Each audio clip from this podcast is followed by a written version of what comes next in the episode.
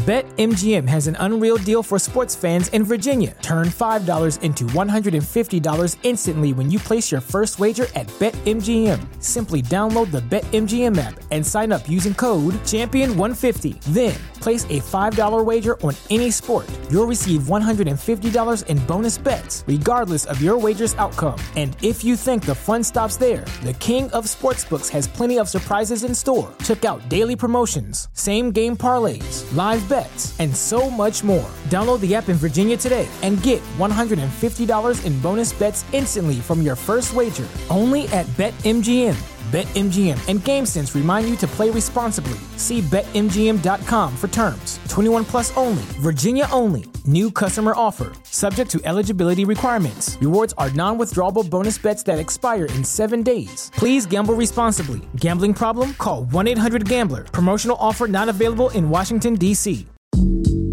阅读、科技、旅行，生活可以很大。对话设计、学习、思考不嫌太多。 这里是 iTunes 获奖播客《狗熊有话说》，一听就停不下来的哦。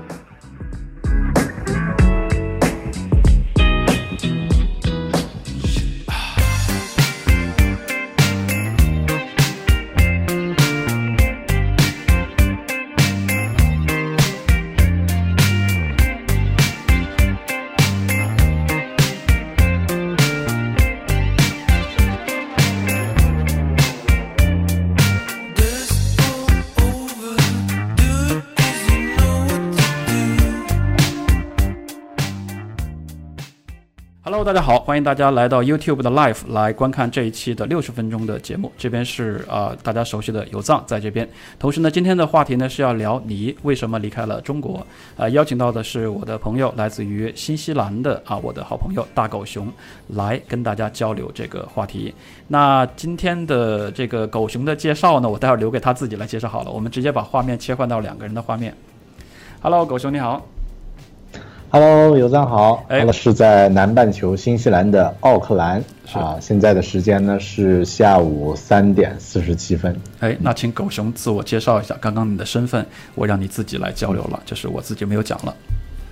嗯啊、大家好，那么我的这个身份呢，目前是居住在新西兰奥克兰啊、是设计师兼市场运营者。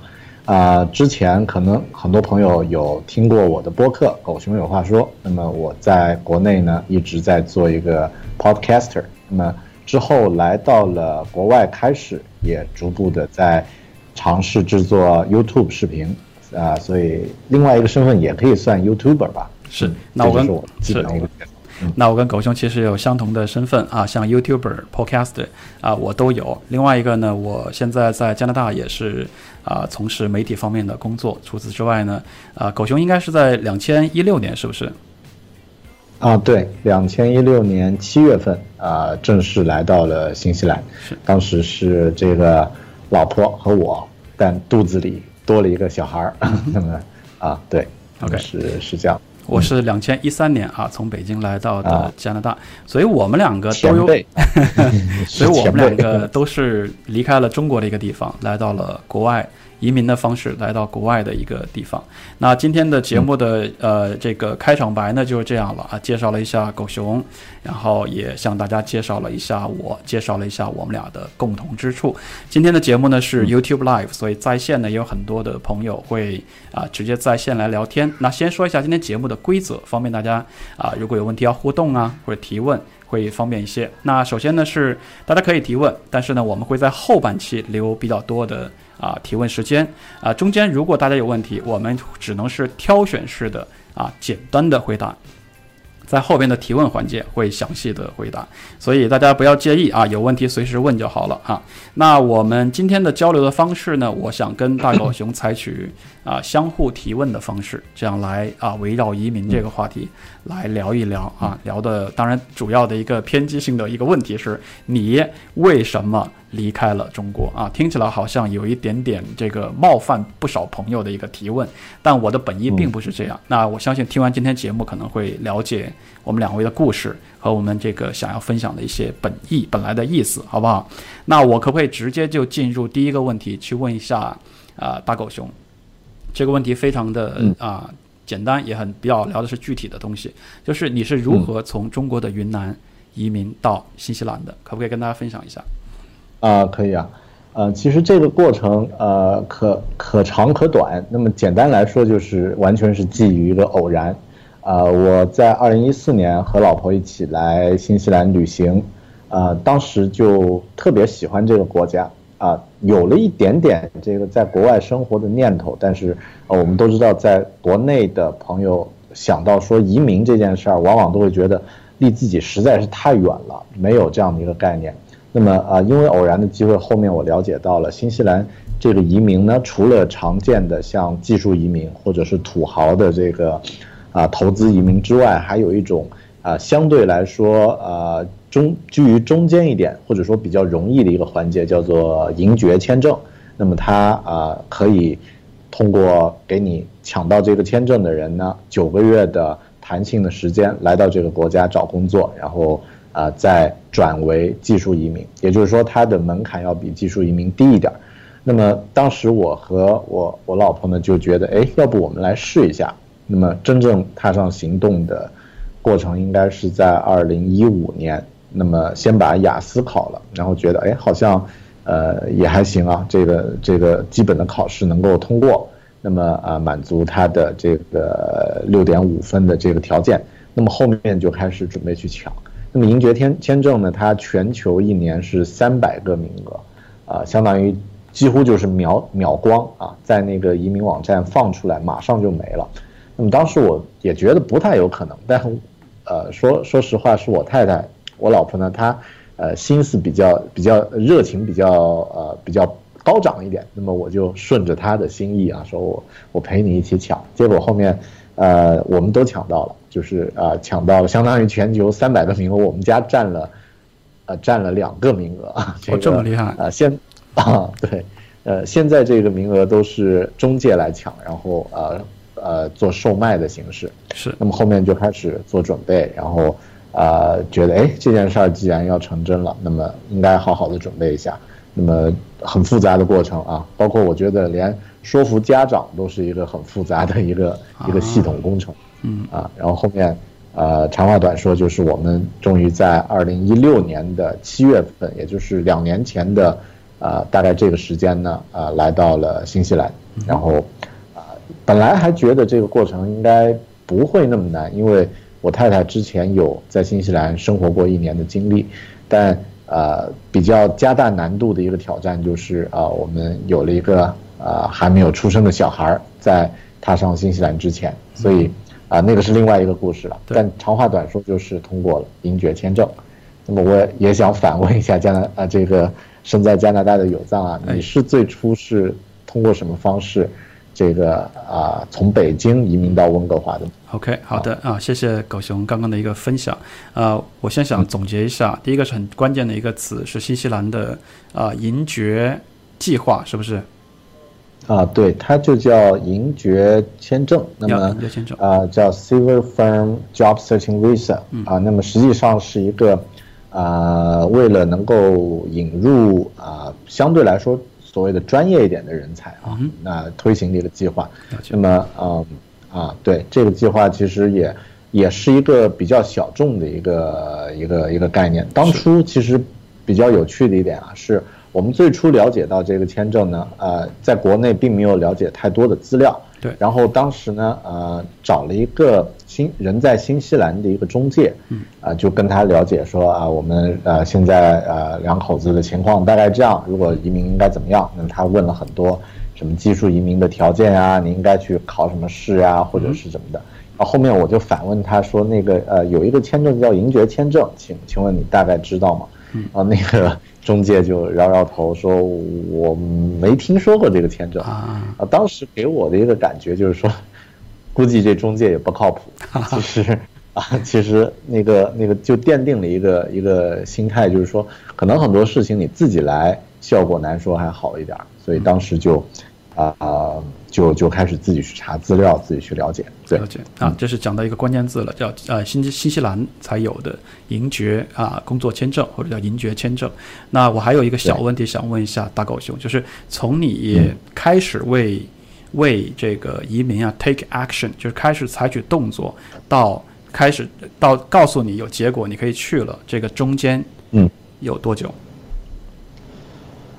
嗯，我想一下，应该有半年多，半年多，因为我们是我是对我是八二零一五年八月份通过呃去考雅思嗯。啊，我印象很清楚，呃很很清晰，是在那个建军节那一天嘛，就是。八月一号。然后考完试以后，呃，这个十十月份左右吧，接到通知，然后呢，呃，十一月份开始去抢签证，结果就抢到了，抢到了以后就开始递资料什么的，然后正式通知的话，应该是在春节前后就就就通知说 OK 了，你们那个呃条件达到了，呃，资料什么的认可，然后可以准备了。我觉得你这个时间很以相对。半年。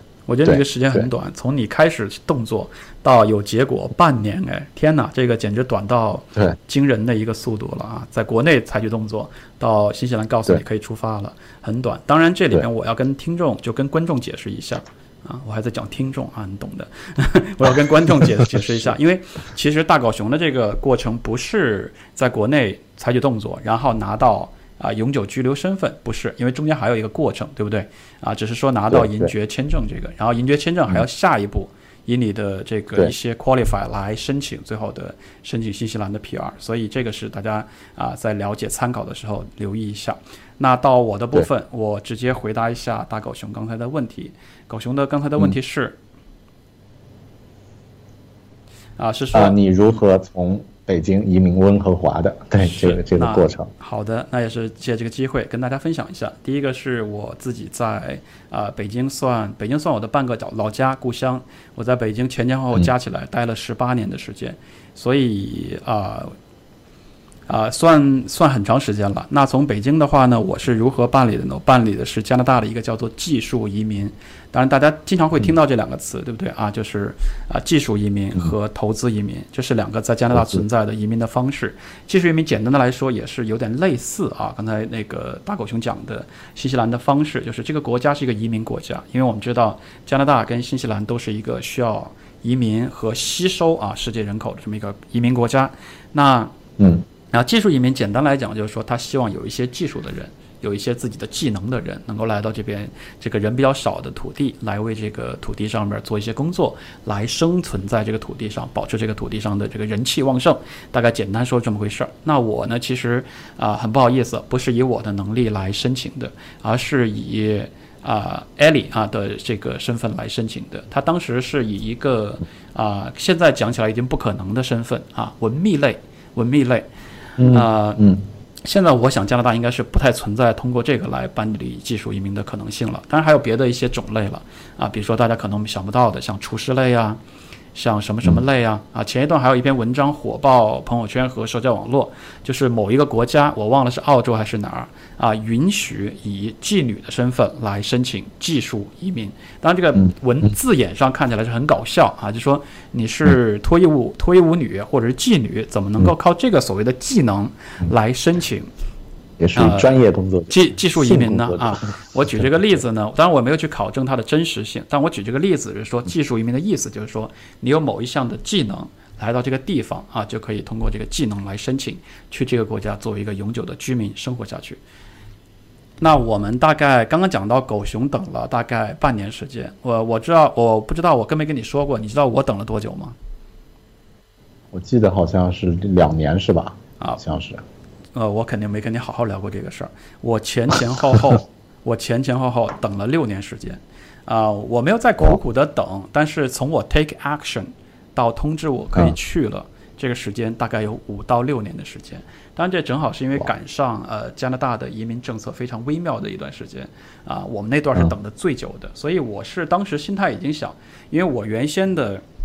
人生的这个想法就是说，我应该这辈子就是在北京啊、度完我的余生，应该是这样一个计划啊、然后呢，就没有想到啊，就没有想到后来的话，呃，居然办成了这个啊、六年之后通知我可以去体检，可以来加拿大了。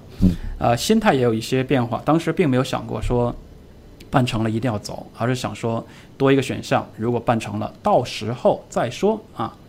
车到山前再说啊，怎怎么办？实际上到的到那个时候的时候呢，因为我们已经有一个一岁多的女儿，考虑到当时的北京的啊交通，尤其是教育啊，啊，我觉得我可能愿意选择出国这个选项。所以当时没有，虽然我在北京待了十八年，虽然艾莉是地地道道的北京土生土长的这个北京妞，但是我们为孩子考虑啊，几乎也没有经过太多的讨论就决定要来了。所以这个是啊，这个是简单的回答一下狗熊提的问题，就是我是怎么从北京移民到温哥华的。嗯，呃，有一个问题啊，我想补充问，就是这个过程等了六年，那么。相当于是一个排队的这个状态，是，啊，这个过程中，呃，有没有一些跟进？比如说，呃，政策有变化，然后通知你要去怎么样？就是你们有没有这种心态，说我要不就算了，或者是这个就就换过来再考虑？就有没有这种心态上的转折或者起伏变化呢？OK，啊，我我简单回答一下，我其实啊，办到两三年的时候，我又处于一种把这事儿都忘记了的一个状态。因为没把这事儿当做一个事儿，而且我有一点，就像大家在国内生存的时候都有一个心态，就是我心里边并没有底儿，给我办的这家是有多靠谱，所以我一度觉得关键字。对，我打扰一下，刚刚这关键字“国内生存”啊，生存吗？啊，生生活，生生生生生生生活吗？啊，呃，生活的时候都有的一个心态就是这家到底靠不靠谱？我也不知道，所以我一度认为第一个有可能这家不靠谱，并办不成，但是啊，占着我这个事儿一直也不给我结果，这是我的第一个疑虑。第二个是这家呃。这家他也不知道办不办得成，反正也没有结果，就这么一直耗着，所以我也没去想那个事儿了。所以中间有几年，我完全就没有太想这个事儿。所以到第五年突然通知我可以出发的时候，我是很惊诧的，有一种有一种我靠这么不靠谱的人居然告诉我办成了的那种那种感觉在里边，就是没有没有戏剧化的感觉，对，很戏剧化，就是有点像高考。啊，本来是奔第二志愿比较中等的学校去的，然后但是第一志愿填了个填了个北大，然后本来都打好包袱要去买好票要去第二志愿了，结果第一志愿告诉我说你可以出发去北大了，大概是这么一个，就举个例子是这么个心态哈，这是回答一下大狗熊刚才那个问题。嗯，好的。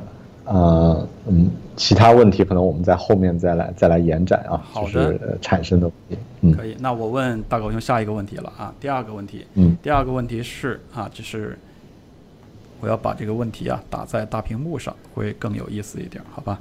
我要问大狗熊的这个问题啊是这个问题：为什么考虑离开昆明啊？这是问狗问狗熊的。这个问题，因为昆明大家都知道嘛，四季如春，一个叫春的城市，不是啊，一个一个什么，一个四季都是春天的 春城，春城，四季都会叫春。的城市，为什么会离开这么一个，至少在我看来是非常美的，季节非常好的，啊，空气也是香甜的一个地方呢？啊，其实这个问题，我觉得背后往往隐藏着一个共同的情况，就是说我们都容易看到很多事情好的一面。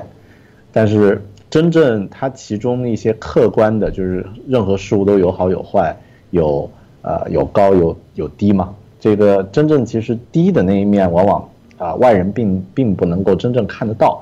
那么就说我呃离开昆明这件事儿吧，啊可能所有的呃昆明之外的朋友都会觉得哇，这个昆明啊是一个啊这个春城，然后生活节奏又慢。呃，这个环境很不错，一年到头经常都看到呃蓝天，基本上都有，那么会有一个这样的一个第一印象。那么其实啊，真实住在昆明的人的感受不是这样，因为我出来之后，就是来到新西兰之后，后面去年又回昆明的时候，呃，就可能有一些比较，有一些差异呢。我还写了一篇文，呃，文章叫做呃昆明一座。呃，仍在沉睡的城市，然后那篇文章被 被骂的要死啊，也是有一点爆款，我知道啊，啊，对，也有一点爆款。那么其实就是一个站在一个比较客观的角度来看啊，它呃总是环境很不错，但其实环境背后呢也有一些呃危机，比如说这个城市，呃，真的是生生活节奏非常的慢，然后呃，想要找一些能够聊得起来、能够一起做事的这种啊伙伴，或者说这种氛围呢，其实要远远的弱于这个其他的一线城市，甚至部分的二线城市。那么，比如说我之前在昆明是做这个啊这个 App 开发啊技术类的一些这个工作，那么其实主要的。关系伙伴和资源其实都在北京和杭州，那么，呃，昆明更多只是我们生活的一个地方啊，家一直在这儿，但这个环境呢也在变化，因为像啊，我出来之前应该是一二年还是一三年的时候，昆明曾经还有过一次，呃，游行，就是全民在街头去反对啊一个叫 P P X 项目，也就是本地的一个。一个化工项目啊，那个项目呢被从宁波赶到了厦门，然后厦门也没有办成，最后赶到了昆明，在昆明办成了。那么我甚至还去这个去去去示威啊，去去游行，嗯，戴了一个口罩什么的，但没有任何用处。就是说这个啊，仍然还是这样去做了。然后作为本地人，一直感觉那个环境啊在在往下走，那么自然环境在也在受到影响。其实很多昆明人都会，呃，每每年到秋天到冬天，都会在朋友圈很得意的向外地人去晒我们的环境如何好，我们蓝天白云如何好啊，这个 PM 永远都只有这个几十，啊，但这恰恰也证明了这个地方一直是没有那种，嗯，很积极进取的这种状态啊。我这样说可能会得罪很多老乡，但，呃，的确是这样的一个状态，所以。啊，这是其中一个原因。那么另外一个主要原因，其实更多还是一个家庭考虑到下一代。这个我想，啊，大部分就是选择居住国外的人都有这样的一个一个共同的一个特点吧，就是会考虑到我的小孩儿如果要在啊这样的一个环境下，那么不管是空气的问题，或者是环境的问题，或者是教育资源的问题，那么。呃，他会不会不开心？会不会不快乐？会不会不健康？那么，呃，不太想让自己的下一代从一开始就有有这样的一些焦虑。那么，当然这这个是一个呃一个很普遍的情况。但就我个人来说，还有一个问题就是说，我觉得自己可以如果有这样的一个机会能够出来的话，也许可以试一下一些啊一种不一样的活法。这个我觉得。是最后我们把那些冠冕堂皇的理由抛开以后，呃，还是你自己毕竟还是有有这样的想法才会做出行动的。那么就我来说，我觉得，呃，也是呃也是 it's about myself，也是我自己的一个选择。当然，呃，可能我们呃更更官方的说法就是我是为了为了小孩儿，为了什么？其实如果你自己不想，你自己不想出来，那么。你也可以选择其他的方式，在国内多赚点钱，然后给小孩更好的环境什么的，也也是更多人的选择。但就我们做出了一个，我觉得不是太啊，我不知道是不是算非主流，或者说不太那么主流的选择，就跑跑到国外生活，因为可能对很多人来说，只是有这样的想法，并没有具体去做。是啊。这就是我的一个情况。好的，谢谢狗熊。呃，我觉得回答了、解答了我很多，即便我们是朋友哈，解答了很多我心中的疑惑。因为啊，本来有反差，觉得昆明是一个四季如春的城市。啊，我也看过你说的那篇爆款的文章啊，我去过，咱俩咱俩的人生第一次面基，应该也是发生在昆明啊。你还请我吃了一碗昆明的米线啊，味道非常的好。嗯嗯。OK，谢谢谢谢狗熊回答的这方面的问题。那我刚刚看有几个问题，可能是呃，可能是啊，有一个问题，我觉得是直接有针对性的问。他说：“昆明的雾霾大吗？”这是易徐航问的。嗯，昆明雾霾啊是这样，昆明雾霾直接看到的没有那么明显，然后数据看起来好像也还行，但如果把这个全年的数据拉开来看呢，其实蓝天的比例越来越小了，啊，呃，就是呃，它的这个数据一般超过一百的，然后在两百以内的这个天数呢，我记得是在我离开那一年已经比之前翻了一倍。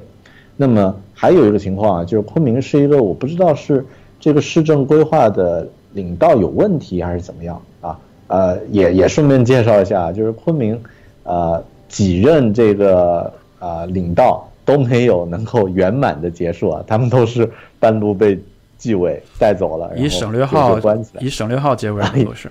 对，以以省略号结尾，那么呃，有部分甚至以惊叹号结尾的啊，就是呃，这个下台之后还还那个吧，那个不说了啊。嗯。然后呃，就是说他这个呃环境，呃一直在搞建设，就是而且那个建设是我们在任何一个昆明市民的口中听到的都是那种很负面的，因为就一条主干道，反复的挖过来挖过去，然后换地砖，今年换地砖。明年把树从间距从两米扩张，呃，从三米扩张，呃，缩小到两米。后年呢，又把呃那个领导下台了，又把这个两米的间距又扩张到四米，就一直在干这种重复的、无所呃没有什么价值的这种这种建设。所以，呃，昆明的 PM 二点五啊的这个数值一般，但 PM 十的这个比例非常高，也就是说，空气中那种大颗粒。啊，就是灰尘啊什么的，其实你肉眼都可以看得到。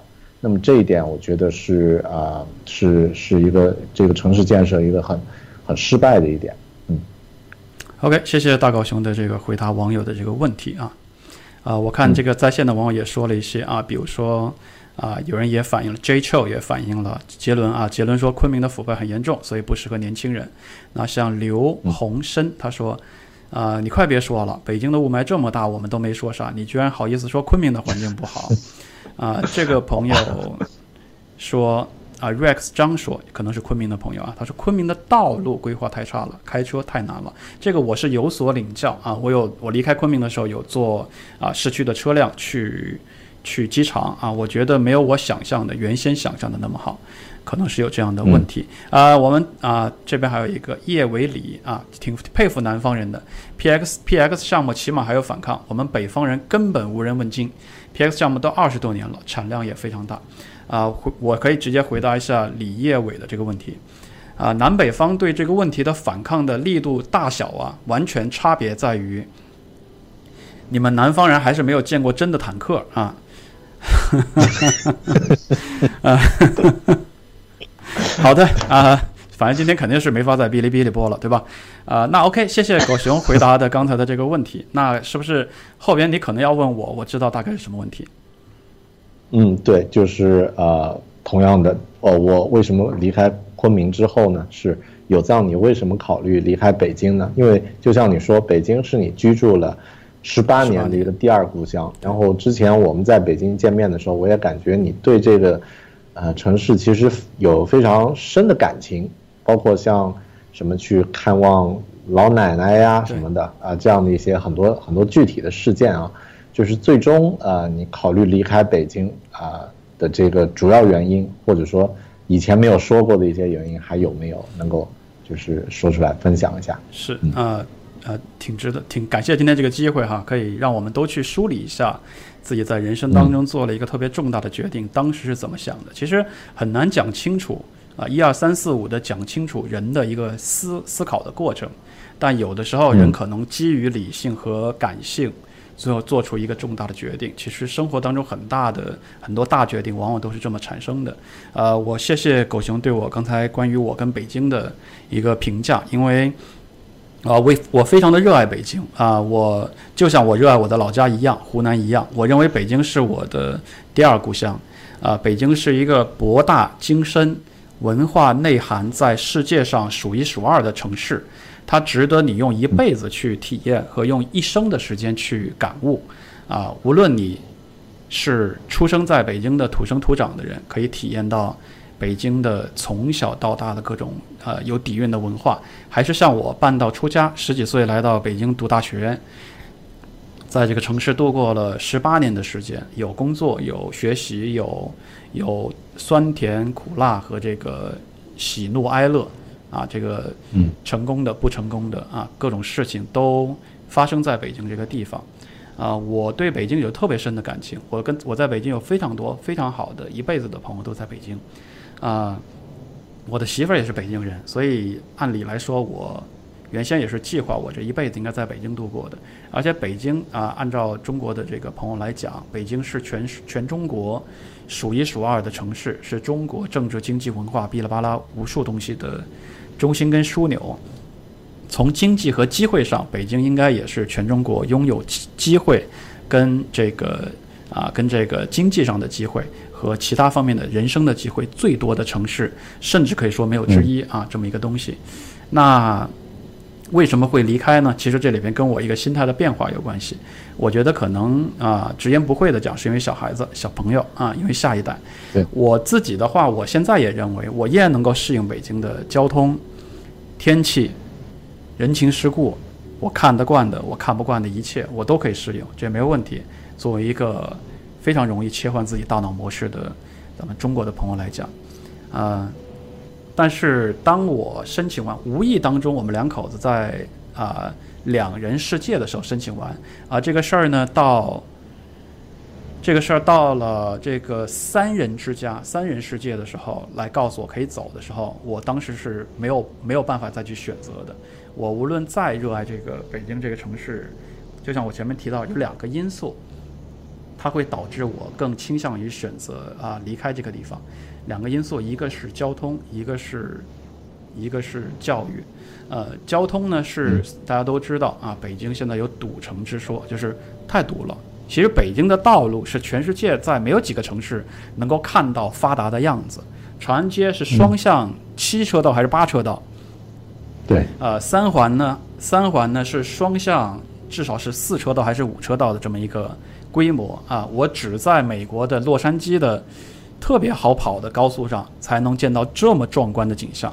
我没有在任何一个城市的市中心见过城市的中心长安街这样的主要干道双向七八车道，这种规模是世界上都非常少有的啊。当然，我可能去的城市少，呃，所以，呃。交通在这样的规模下还是会有拥堵的话，我认为是有一些最早的东西没有解决了，或者说是有一些现实的人口基数或者一些东西没有办法再往回找吧了。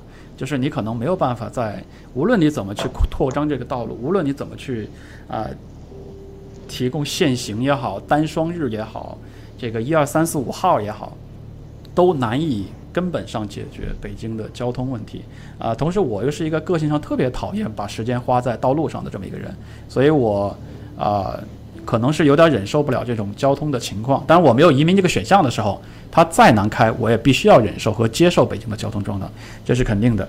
啊，第二个，我不能呃，会促使我离开北京的一个原因，是因为教育。教育的话呢，我比较难接受我的孩子上学之后。需要我去做的一些事儿，啊，不仅仅是孩子的问题，需要我去做的一些事儿，比如说需要我来给他做作业，比如说需要我来给他灌输爱国主义教育，比如说需要我来督促他背《三字经》啊，不是《三字经》，《弟子规》，对吧？比如说需要我进入一个家长微信群，比如说需要我进入一个家长微信群，去跟一堆人。一堆家长争宠一样的向班主任表现，这些事儿都不是我能干得出来的事儿，而且我可能很难忍受，我可能转头就得骂国骂，就得骂脏字儿，呃，这个事儿是我忍受不了的。当然说回来，如果我的运气不像现在捡了狗屎运，有这个选择的话，我依然会选择忍受和接受这一切，因为这个问题不是我奋起抗争能够改变的东西，而是我只能承受，因为我一个人的力量无论如何。也极难的去改变刚刚我说的这几个让我无法忍受的问题，我只能去接受，因为顺我者昌，逆我者亡啊啊！你不接受家长微信群这套东西，那你怎么混，对吧？你怎么入？像这个这个像这个这个网友说的，你怎么入入团、入队、入入入党？怎么成为这个优秀的班级的成员？就很难。当然，我不是说不。跟随这一套就混不出来了。我相信孩子还是有天赋或者有运气的，八字好的孩子还是能够啊展现自己的光芒。但我觉得这个，如果我有两个选项，一个可以让他自然而然的开开心心的展现自己的光芒，和一个如此曲折的展现自己的光芒，同时是在几岁的这么一个本应该天天很天真、很欢乐的这个年纪呢？我觉得我既然有这个选项，我应该就没得选了。所以基于以上两个非常实际的原因，我宁愿暂别、告别啊，我非常喜爱的北京，会选择。所以我那个决定下得很容易，下得很快，啊，下得很坚决。啊，同时也基本没怎么回去过。我五年当中回去过七天。艾莉作为北京土生土长的北京妞，在五年当中一天也没有回去过，就一直在这边啊，跟家人待在一块儿。这是我们的一个情况。呃，我不知道我这样的一个啊回答是否能够解答，就是啊，为什么我有点矛盾，又眷恋北京，又选择坚决的离开了北京。嗯，我想很多呃。就真正切身实际来到异国他乡的人，应该都会有这这种比较矛盾的心理。一方面就是还对之前，啊自己生活的城市和环境有牵挂，甚至就是人来到一个呃陌生的环境，都还会经常，比如我们经常会去看看朋友圈，看看微博，哎，国内发生了什么事儿。但啊，同时呢，又在适应着一个一个相对陌生的一个环境。但其实。啊，就是这种这种矛盾心理应该都会有。那么，啊，啊，又对之前有不舍，但是考虑到这个对下一代或者说对自己更好的一面的话，还是选择离开。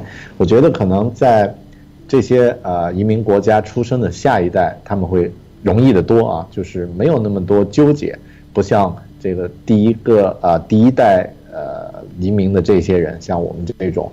就是会会有更多的这个适应、纠结啊，然后挑战或者是这个啊矛盾的这个状态需要去克服。嗯，OK，那刚才我也选择了一些啊网友在线的留言啊放在屏幕上边啊，有的也是直接导致今天视频没法上哔哩哔哩的，对吧？对。啊，看一下这个朋友的留言啊。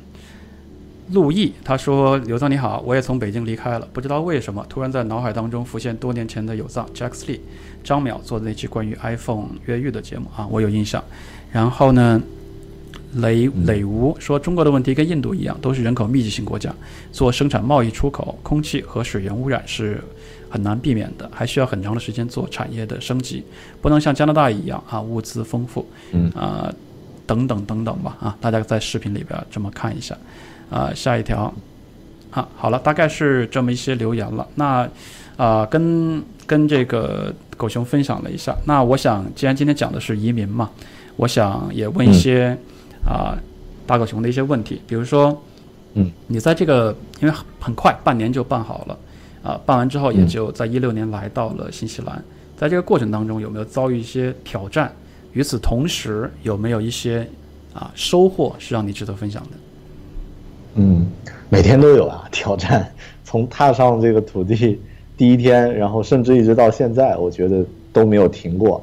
呃，就像刚刚说，可能我这个时间相对来说短，那么时间短带来的好处当然就是呃可以可以更快一些啊，这个呃真正真正切身实际行动起来，但同时呢就是变化太多了。那么最大的挑战啊，我觉得有几方面吧。从文化方面，那个呃适应和融入这个挑战，我觉得一直到现在还在努力在克服。呃，之前我有一个朋友说啊，就是啊，在新西兰的一个一个朋友，他说，呃，任何来到这个国家的这个第一代这个移民的呃移民的人呢，不管之前他在国内是什么样的状态，是。教授也好，是是这个老师或者是什么，是老板都无所谓啊。你有三四十岁的人啊，或者是六七十岁的人来到这个新的国家呢，你的社会年龄马上变成八九岁，就是你突然发现，哎，你没有那么多资源，就是你没有没有朋友，没有人脉，然后无法去搞清楚一些最基本的问题。我来到这个国家。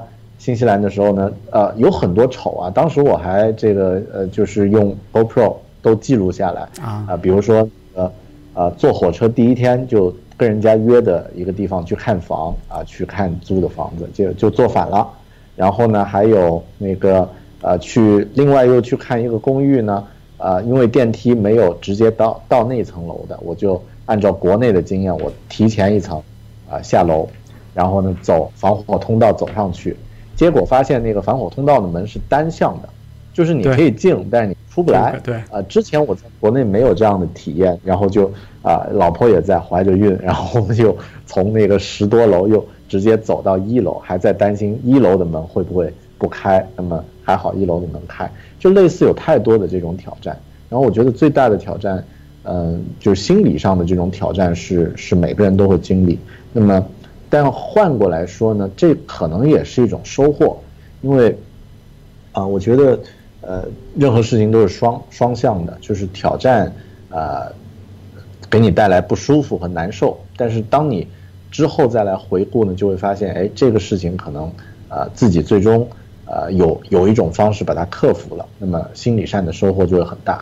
我记得当时我第一天、第二天来来了以后呢，我和我老婆去那个街头去逛，然后在那个一个码头，呃，或呃风景非常非常漂亮，不用说了。然后有一个老，啊，有一个老头在钓鱼，然后啊，我就录了一点 vlog，啊啊，当时我我我我老婆就问你，哎，你你要不去跟呃老爷爷去聊几句？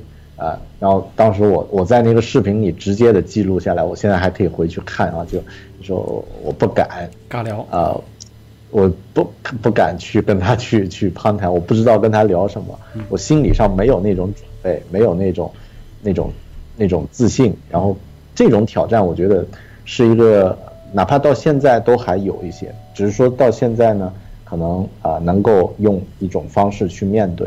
但这个成长的收获呢，其实就在于突破这种挑战。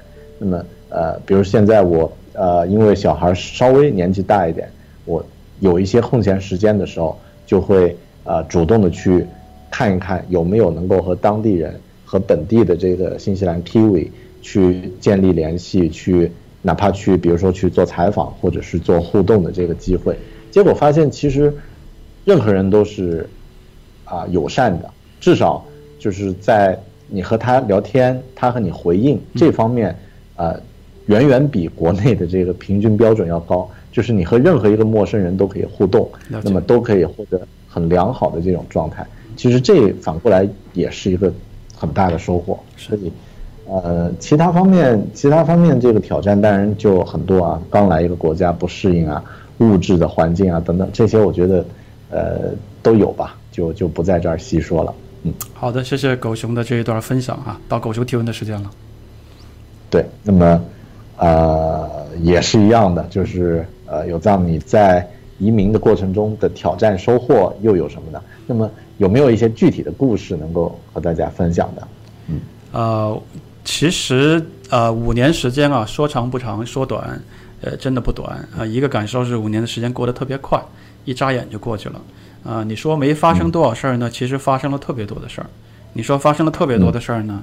这事儿都比较简单啊，可能每一天看觉得没什么变化，五年之后再看，我跟你一样也有特别多的变化。呃，我自己英语不是我的一个专长，我大学我学的也不是英语。啊，来到这边之后呢，英语语言对我是一个挺大的一个挑战的，因为啊，刚来的前半年一年的时间，我特别害怕接电话。啊，因为电话一响我就慌了，我一接听我对面，因为人家不知道你是一个什么身份，人家电话一定是以他在加拿大的正常的语速跟你巴拉巴拉说，而且你要了解到，在资本主义社会呢，但凡是销售或者是他要完成一个工作任务，他是绝对不会像你的英语老师那样一字一句的跟你讲，他一定是非常快的跟你。跟你拽一句英文，比如说，me Good morning, Mr. Wu. This is from Telus Communication, and we are calling you because of today. 就就这样，然后你就哇，他讲到第三句的时候，你还在 Good morning 那块儿转悠呢，这个时候你就慌掉，你就慌掉。你对，按照我们这个中国人学习英语一路走来的艰辛历程呢，一定是不懂装懂啊，这是百分之八十、百分之九十的人，所以我们变成人家问什么，我们都夜夜，对吧？你就夜到底。嗯。他说：“哦哦耶，哦耶，耶呀呀呀呀，然后等你压半天呢，其实这是一个无效沟通，你完全没搞明白在是什么状态。所以那段时间我特别的害怕接电话，就接电话是一个特别尴尬、痛苦、纠结，挫败，尤其是挫败啊，落在挫败一个词儿上。接电话是一个特别的挫败的一个过程，就觉得是特别特别明显的让你感觉到，你这个傻叉儿就是他妈的没融入到这个社会，这个社会根本就不欢迎你，你在这个社会就是他妈一就是一就是一个 loser 啊，你。就很挫败，在尤其是年轻人，我觉得一个人在二十岁的时候，跟他在三十来岁、四十岁的时候接受这种挫败的打击的时候，他的心理的承受能力真的是不一样的，那个感受是不一样的。说实话，任何人我相信都是这样。可能我还性格能偏乐观一点。如果是本身就特别容易被挫败打倒的人呢，我特别能理解，他一定会经受特别大的一种无法言语的油然心上的这种。不愉悦的情感啊，不愉悦的一种感受，所以这个可能是这种说不出来的隐形的这种啊不开心的事儿，这种可能是当时比较在内心感受啊，现在想起来也是比较啊记得比较清楚的一些事儿。那小事儿就多了，小事儿比如说没有车的时候走二三十分钟去买一个超市的东西，很累，手指头拎的都快勒出血了啊，你还得把东西拎回去啊。第一年租房的时候买了几个沙发家具，呃。节省点钱嘛，自己搬运，啊，住的这个楼又是需要上几层楼梯的，下着中雨，自己推着这个，推着这个沙发上那个楼梯，外边雨全淋的，冷冷的冰雨在脸上胡乱的拍，全都拍脸上，那你怎么办？就是不停的往上推，一个人没有人帮你。当然当时如果有邻居会帮到你，但国外人很少嘛。然后闺女两岁两岁左右，站在那个。楼梯的上边，我现在那个画面真的催泪，讲出来都催泪。我在这儿冷冷的冰雨胡乱的在脸上拍，我推着一个沙发往那个七八层的破木头的台阶上走，闺女在那边深情款款的看着我说：“Daddy 加油，Daddy 加油。” 就很催泪的，你知道吗？很催泪这个画面。所以现在讲起来，可能真的是一个很轻松、很愉悦的心情。在那个时候，大老爷们儿啊，北京来的住了十八年的大老爷们儿。走这么一套流程，真的，谁不催泪啊？任何人都催泪。这是，呃，这种小的事儿，我觉得那前半年、前一年经历的还挺多的啊，啊，但是我觉得人特别厉害，人是能适应的动物，啊，人是能适应的动物，人的内心有不可思议的强大的力量，啊，完全看你怎么能够，能不能够克服过啊，走过那一段坎儿，你走过去了。你一定有一天可以特别阳光明媚的回忆那些特别糗的事儿，还叫谈笑风生，很开心的。你如果没走过去，也有可能被那种东西打击的一无是处，非常的消沉。我觉得这两种可能都是有。我可能比较幸运，第一个是，呃，性格我觉得还是要天呃天性乐观一点，这样才能去克服一些人生当中啊并不太欢乐的事情。第二个是我可能也确实得到很多朋友的帮助啊，在文华这个地方，无论是啊。这个老外的朋友还是华人的朋友啊，我也比较愿意结识一些新朋友。我觉得也是来自于各方面的一些帮助。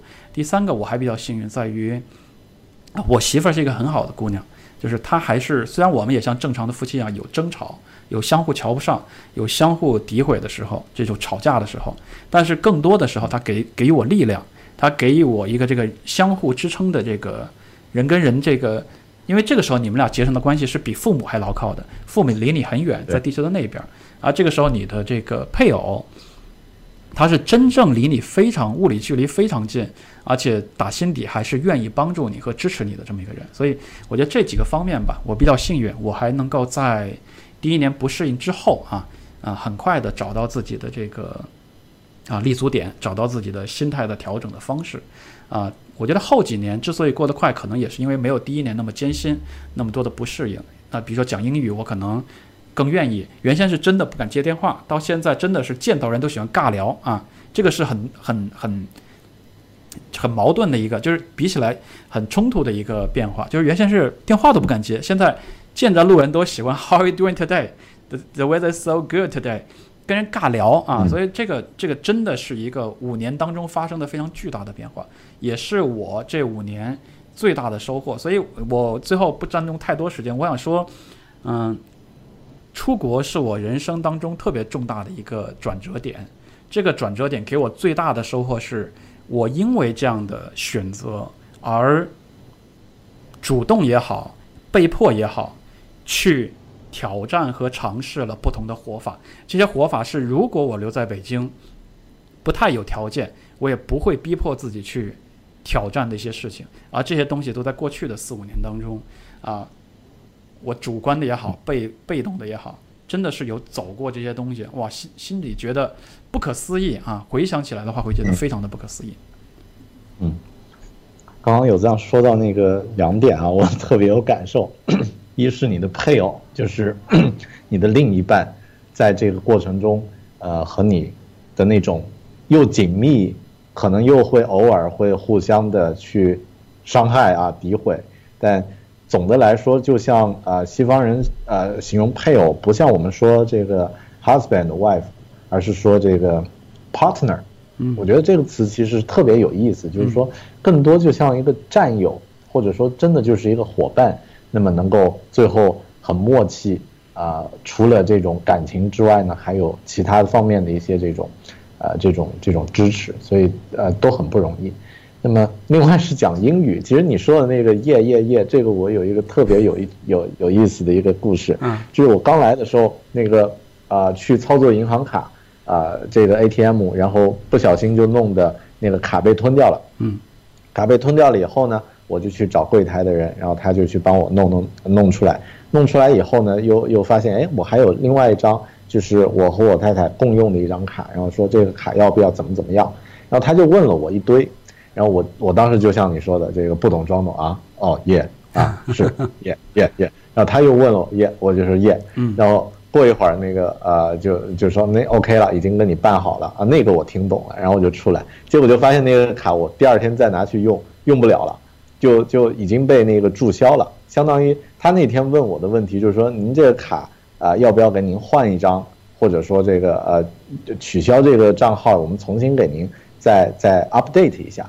但其实没有必要，他只是呃礼貌性的问一下。但我就觉得哦耶耶耶，然后就就这样，他就他就帮我把那个卡又重新注销了，我又又花时间又重新排队又重新办了一遍，然后也是类似的就是这种，呃都都是一步一步来。现在可能更多碰到这种问题，会觉得，OK，那我就大着胆子，或者说这个就我再问你就行了。其实也没什么太大不了的，更多是一个 mindset，就是你的心理怎么去怎么去看这件事儿。我们总觉得好像听不懂是一件很丢人的事儿，其实没什么的啊。他们也经常会特别同意大狗熊说这个，所以就是这可能是我们就是我跟大狗熊都同样走过一些经历得出来的这个。总结啊，啊，其实有几点是大家可以做笔记的。第一个就是，你讲英语也好，讲别人的语言也好，千万不要不好意思，因为他都没不好意思。你以为他会鄙视你？你以为他会叫？其实没有的，没有的。你来到这边你会发现，呃，其实心态就完全等于什么？你看到一个纯老外西人脸，他讲不好中文，你觉得太正常了，啊。嗯，只有大山这样在中国讲相声的加拿大人才会讲好中文嘛，对吧？刚来旅游的，刚来这个国家几个月的人，怎么可能把中文讲得好？不可能的。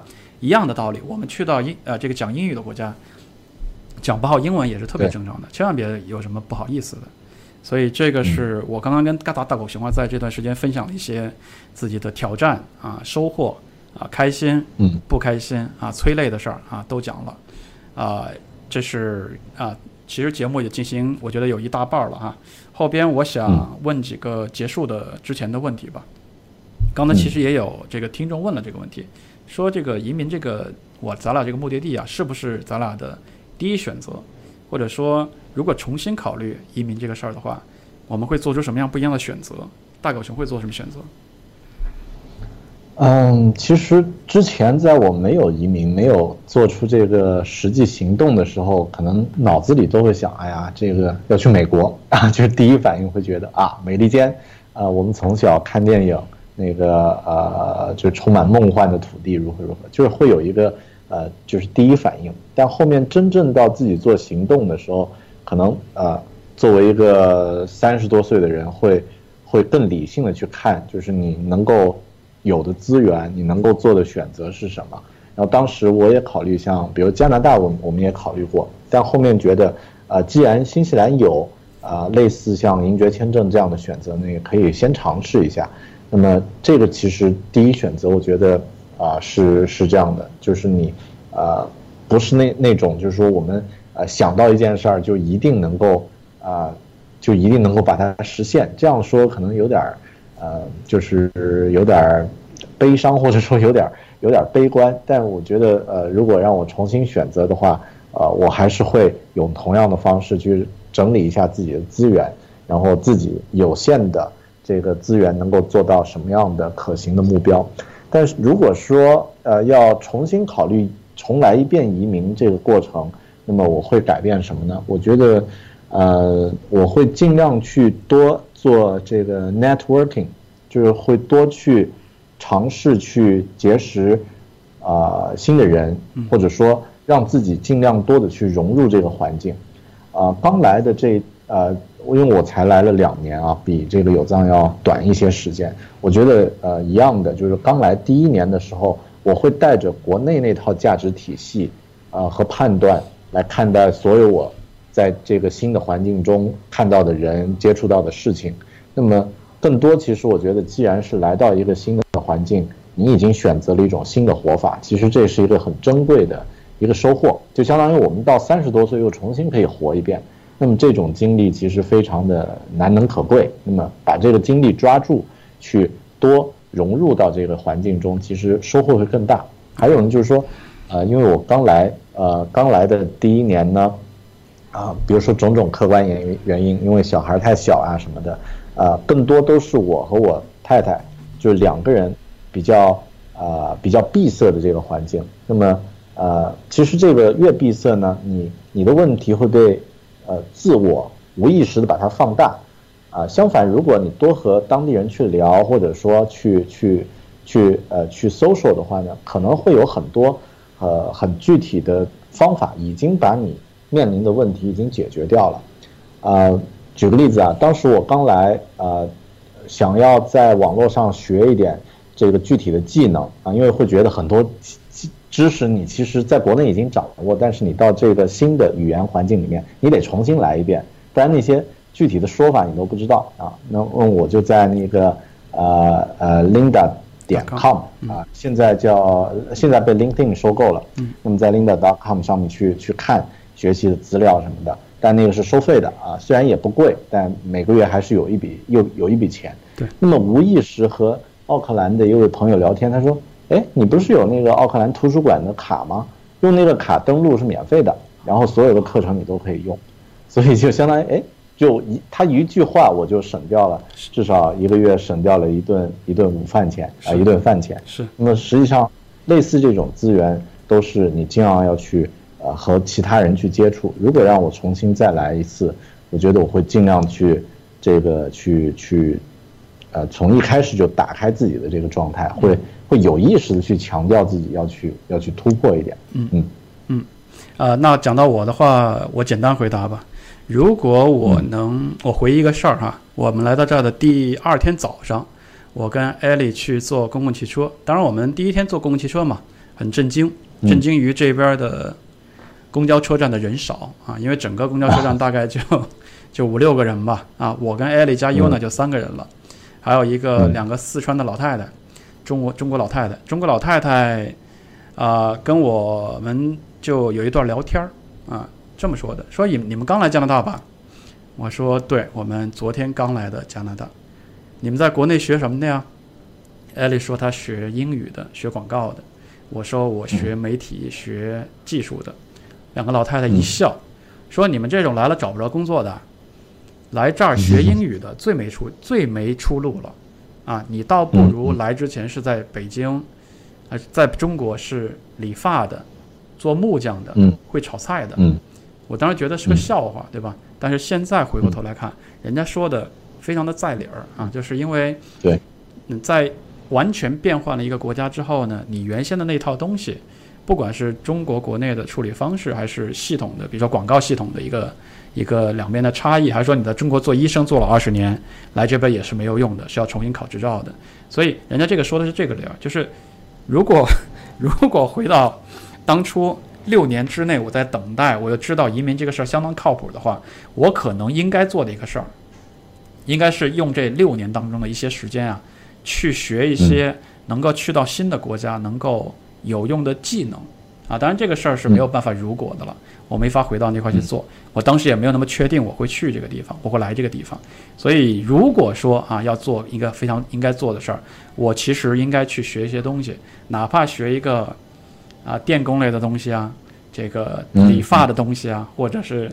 或者是我其实现在喜欢 YouTube 跟视频，我在国内去北京电影学院进修两年呀，或者之类的，我觉得这个是现在想回来啊，我如果能够回到那个存盘进度的话，我可能会去做的事儿。这是回答一下刚才提供给咱俩的这么一个设定哈和问题。嗯，刚才我看到有一个网友这个留言，我觉得也有道理。他说：“你们俩聊半天啊，我觉得跑题了，你们没有聊。”为什么离开了中国？我先解释一下啊，其实你为什么离开了中国，不是今天的六十分钟所有要聊的话题。我觉得更多的今天的内容是，呃，我非常荣幸的邀请大狗兄，我们俩在这儿呢，分享一个人从昆明去啊新西兰，一个人从北京去啊加拿大啊，两个非常个案的个体，他们身上发生的故事和一些感受啊。仅仅是做这个分享，啊，当然从结果上来说，咱们俩都离开了中国。为什么离开了北京？其实我前面有讲过一些具体的原因。而大狗熊为什么离开了啊昆明？啊，前面其实也讲了具体的原因。我觉得这个主话题倒并没有那么重要了。但是为了扣题，我们最后希望你跟我都能总结一下，你为什么离开了中国？咱们俩谁来？谁先来？谁先被被质问？啊，呃，好，我。简单说一句啊，就是之前我发了这个呃这个预告，说之后我呃这周呢啊有赞我们会做一个连线讨论这个主题，然后后面呢有呃两天之后就发生了一个呃现在媒体还在炒得沸沸扬扬的疫苗事件啊，这个呃国内的朋友就我就不用介绍这个背景了，然后有一个朋友就留言说这个疫苗事件是为您呃为你们做背书吧，或者说你们是不是？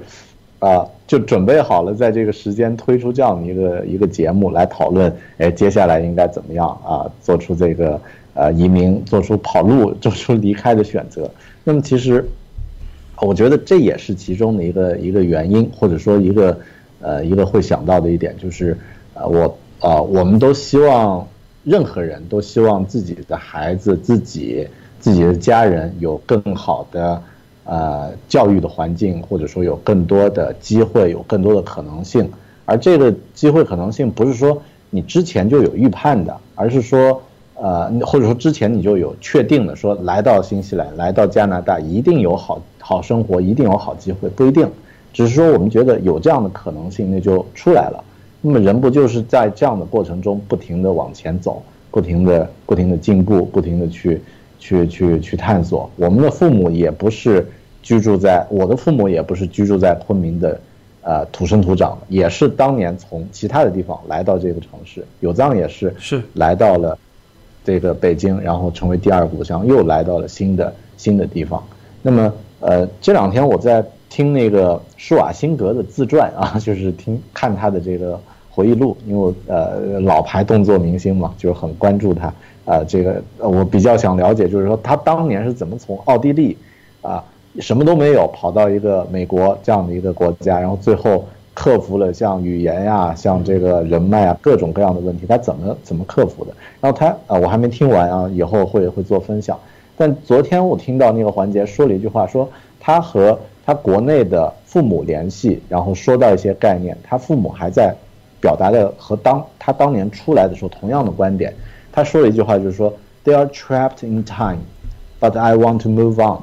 I want to move forward，就是他父母，他觉得已经被困在时间里了，就是还是之前那个状态，但是他还想要继续往前走。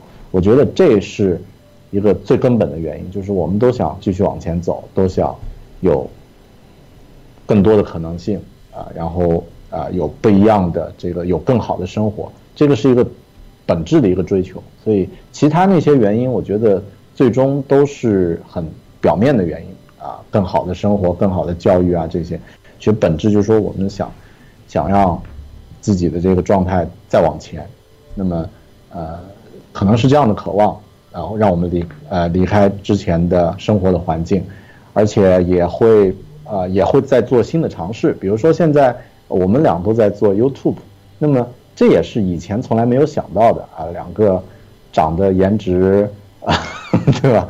呃，平均值以上的这个水平的水平的人，但并不是金字塔顶部的，为什么也会在做这样的事情？其实也在也在往前走，所以是，这是我觉得对我的一个我的一个看法吧。OK，这是为什么大狗熊离开了中国啊？其实我刚刚也讲到了，这个标题一点都不重要。今天更重要的是，我们俩非常真诚的希望跟大家分享一下啊，我们两个中国人啊自己的个例嗯啊，为什么离开了啊？成语有一个词儿叫背井离乡啊，为什么离开了自己的啊老家？为什么离开了自己的祖国，没有在那居住，去到另外一个地方啊，撅着屁股想要当那儿的永久居民，撅着屁股想要嗯在那多居住一会儿？为什么会有这样的心态的变化？这里边一定有原因有原因的。谢谢狗熊的分享，我简单分享一下我为什么离开了北京，作为今天播客的结束。啊、先提一个观点，我认为现在的中国大陆中国啊、是最不应该居民想要离开这个国家的一个国家，因为这个国家有太多的优点，经济在高速的发展，几个优秀的城市表现出来，你们出国就知道了。北上广是绝对的国际大都市，从任何一个层面来看，都是国际大大大都市啊。所以嗯中国有太多的优点，中国的网络支付、微信支付、手机移动端支付是全世界最先进和用户最多的。从互联网的用户来讲，是全世界互联网企业梦寐以求的一片这个土壤跟用户的，我们不用“韭菜”那个词，而是非常优质的用户。无数的大企业嗯梦想自己的国家有这样的好的国民，这个这个数量、国情和各方面的优点。所以我的观点是，中国本应该是人民最安居乐业、赶都赶不走的一群国民，应该是这样的一个，应该是这样的一个情况。那问题在究竟在哪？我认为是一些小的问题。当然，更乐观的一些朋友说是在发展当中出现了一些小的问题。这些小的问题可能，for example 是这两天热议的这个疫苗的问题，但我这个小是打引号的。这些问题在放在十四亿人口当中，看起来是个很小的小问题。这么多人住这么好的房子，只有一家人比较出名的倒了霉，住在绿城的房子里边，家里请了一个要死不死的保姆，发生了一一场特别人间的悲剧。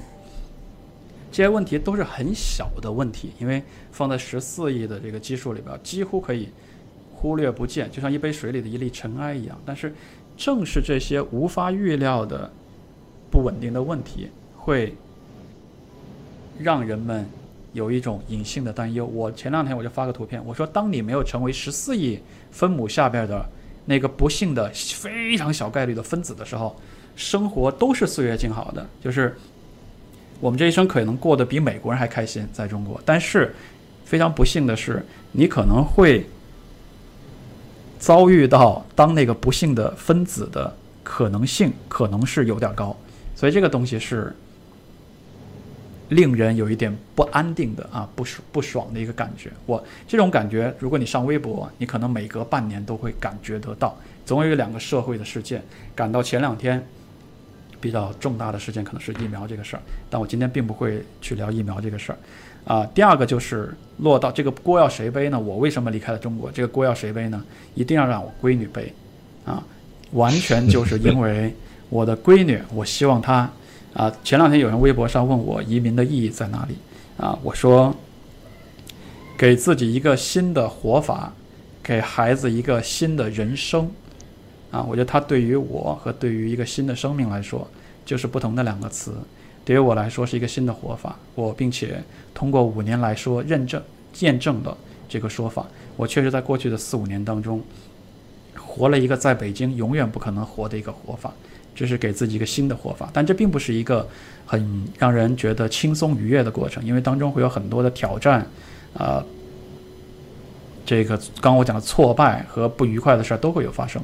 我跟艾丽，我跟我媳妇儿在过去五年当中吵过的几个天翻地覆的架，比我们在北京的将近十年的婚姻吵过的架还要多得多得多啊！这当中一定有很多的我并没有曝光给大家的背面的，大家看不到的，只有我们私人层面才有的一些不愉快的东西。所以是给自己一个活法，这个活法当中喜怒哀乐，有非常多的东西。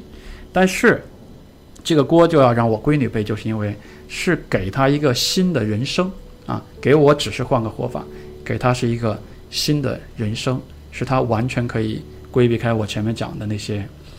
微信群啊，《弟子规》啊，社会主义基本核心价值啊，这些东西啊，我认为那个是对她很沉重的。我认为我做的这个选择是对他来说比较是完全彻底的解放跟轻松的。所以给我换一个活法没关系，多难活我也选，但是能够给我的后代一个新的人生，这是我想要做的。同时，我不排除说。移民有可能是个错误的决定，也许对我不是，但对一些人可能是；也许对现在的我不是，也许对外未来的我是。因为咱说不好，到明年可能我们就该后悔了啊！因为活在中国才是世界上最优秀的活法，而我们这些啊当时头脑一热移民的人，可能错到了极点，这都是有可能的。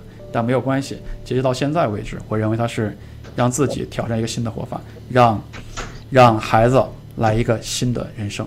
这是我的观点，其实基本上结束了咱俩设定好的今天相互的一个提问的环节。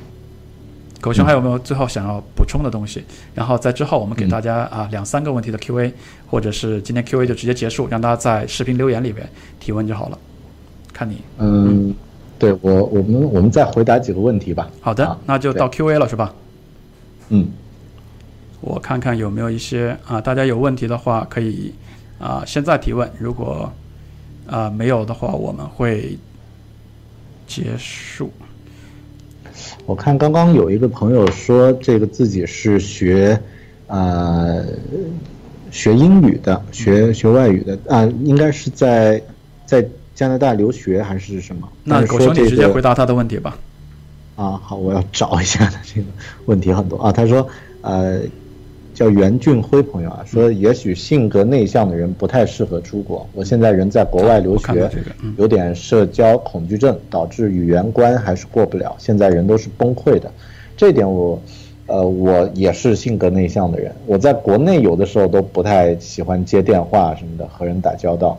那么呃，可能也是因为这种性格内向，才会选择像做播客呀这样的这样的这个。啊，表达和抒发自己的这样的一个状态，我特别能理解他的这个这个这个留言。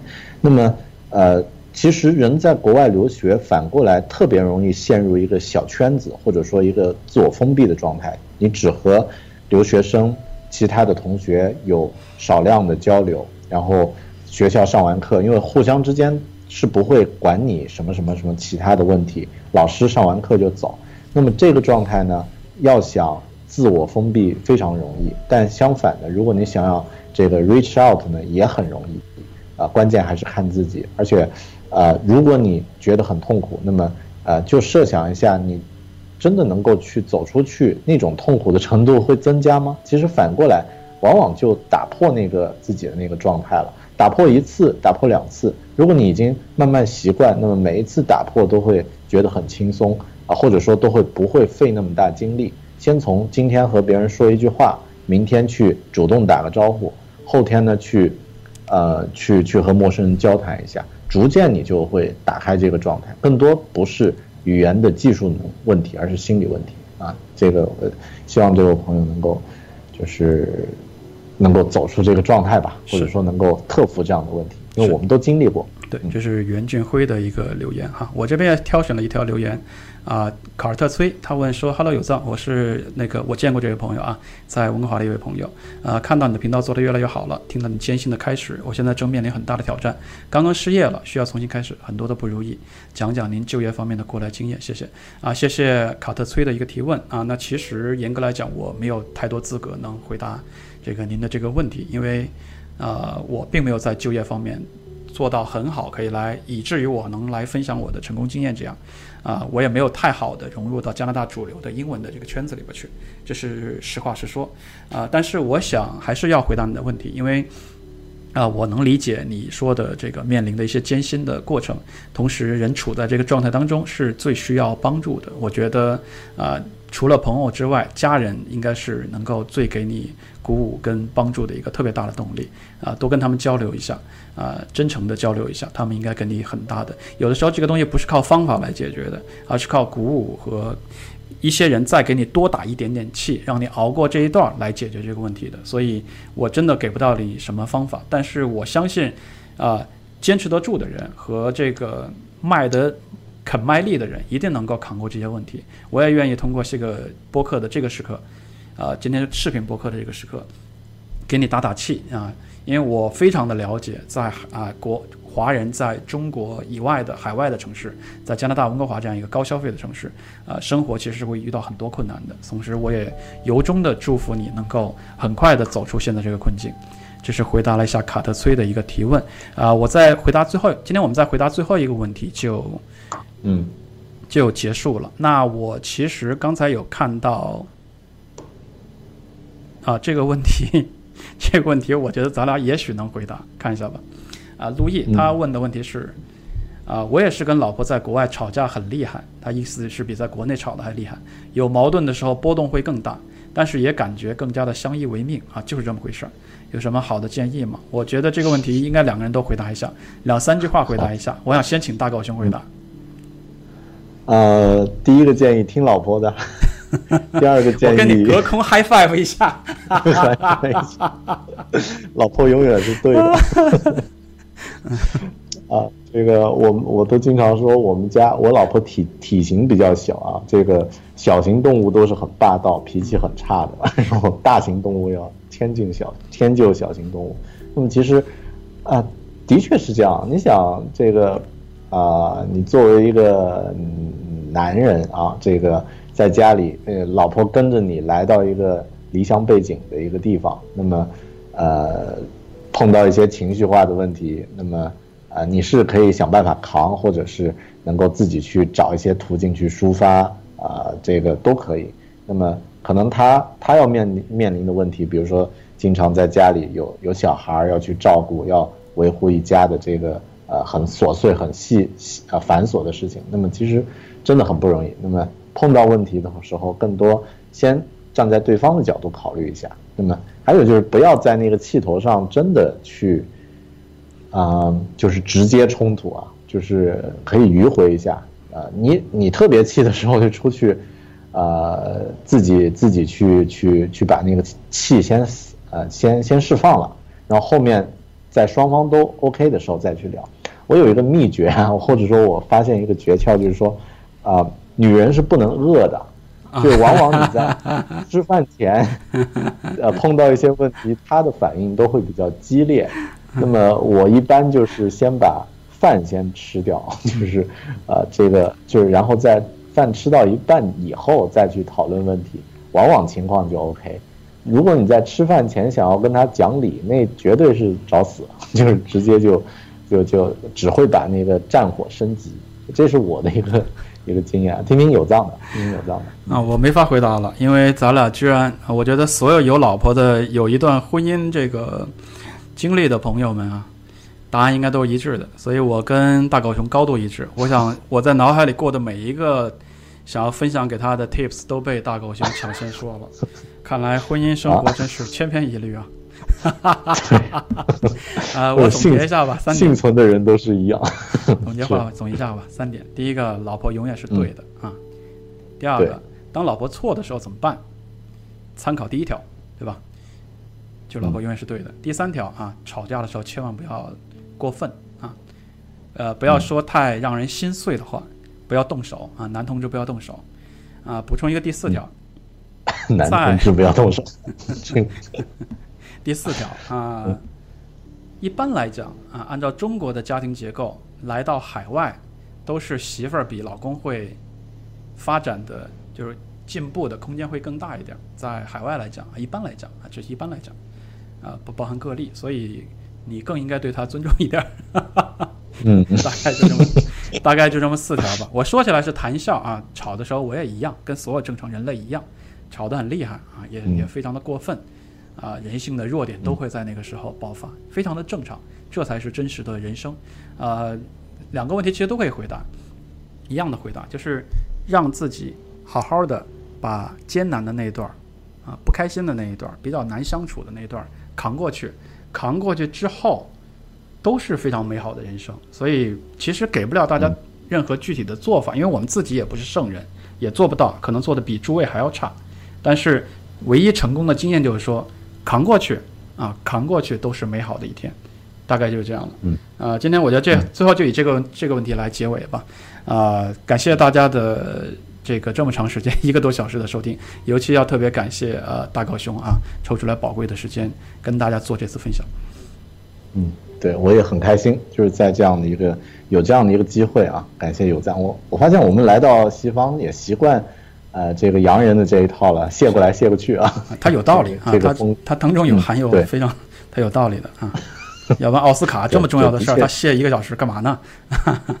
对，对，的确也感谢咱们这次呃，你你提出的这次倡议，然后我们有这样的一个机会，呃，互相也梳理一下自己的一些。